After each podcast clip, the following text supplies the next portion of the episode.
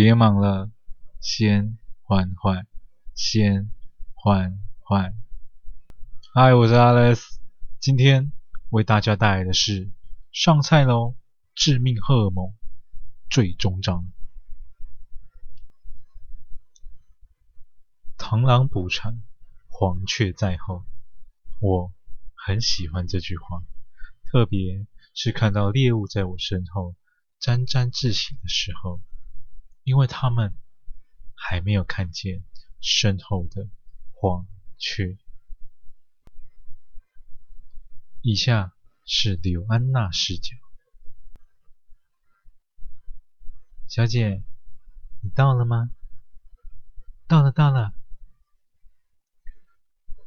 天气渐冷，郊外的山区总是暗得特别的快。我披着白色披风，站在阳台旁，等待着我的猎物。我想，另一头应该也进展得很顺利吧。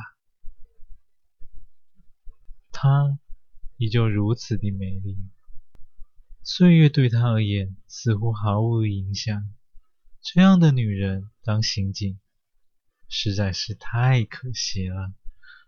成为蝴蝶兰才符合她的美丽。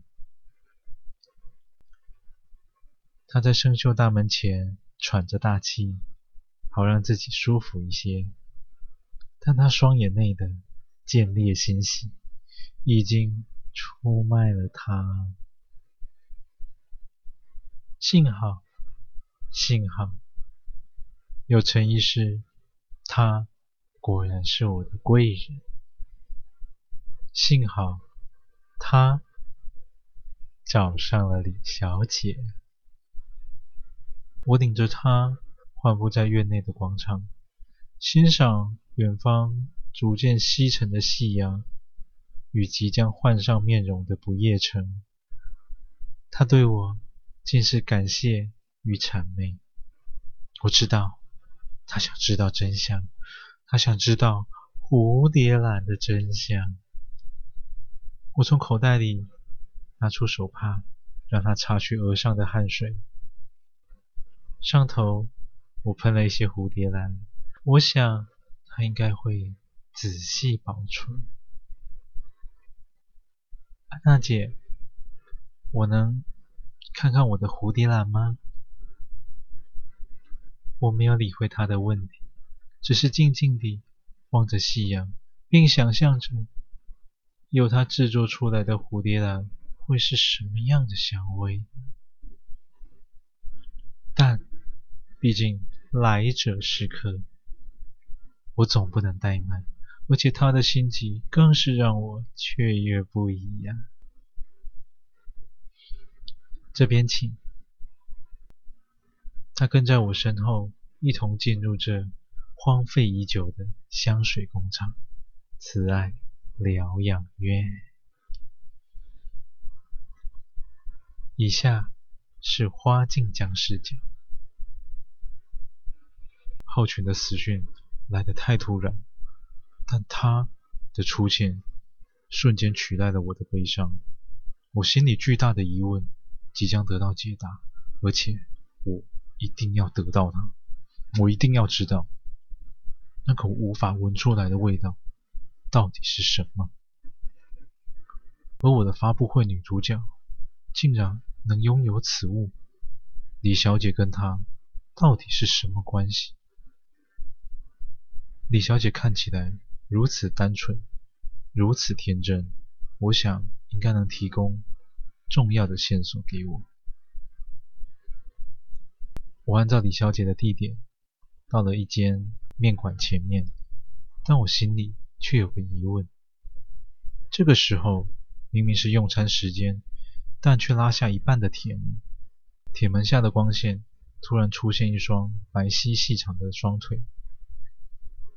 他蹲下身子，俏皮可爱地说道：“哎，花先生，您到啦，进来吧。”等等，我换一下衣服。以下是柳安娜视角。这，这是什么？他脸上瞠目结舌的表情，就像我当初得到这个身体的时候一样啊！美丽的脸庞，即使是充满着恐惧，还是美的。这就是你梦寐以求的蝴蝶兰呢？眼前巨大玻璃瓶内，被蒙着双眼的全裸女体，正因为下体内的按摩棒而不停地抖动呻吟着，那晶莹剔透的眼水沿着性感的身体一滴一滴滴滴落在玻璃瓶里。我不明白，如此美丽的场景，他为何要如此的害怕呢？可能他知道，等等就换他了。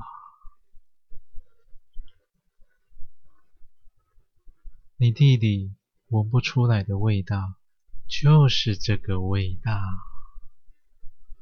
那个全裸女体突然停止了抖动与声音，接着我说道：“哎，又坏了，没关系，有新的啦。”她双腿瘫软地坐在地上，我想她的四肢。应该已经开始不听他的使唤了。那个味道是高潮致死前的女人的的淫水。奇怪了，我的腿怎么动不了？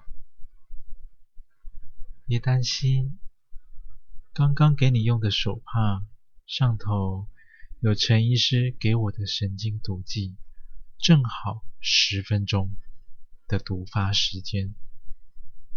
但是你别担心，你不会死。至少在成为下一瓶蝴蝶兰之前，你不会死。我拿起手机，拨通了一通电话。我得确定食材已经到店里了。莹莹啊，食材到了吗？此时。我听见拉下铁门的沉重声响，随后是莹莹甜美可爱的声音：“有啊，安娜姐，刚刚已经到了，是我最爱吃的。”在开始制作香水之前，还是喷几下蝴蝶兰吧。嗯，奇怪，跑哪去了？此时我发现。放在大衣口袋里的瓶子居然不见了！哎，看来是掉在昨晚的计程车上了。感谢您收听完今天的故事。倘若您也喜欢，请不要吝啬你的分享，动动手指头将缓缓分享出去，让更多的人能够听见缓缓。我是 Alex，感谢您。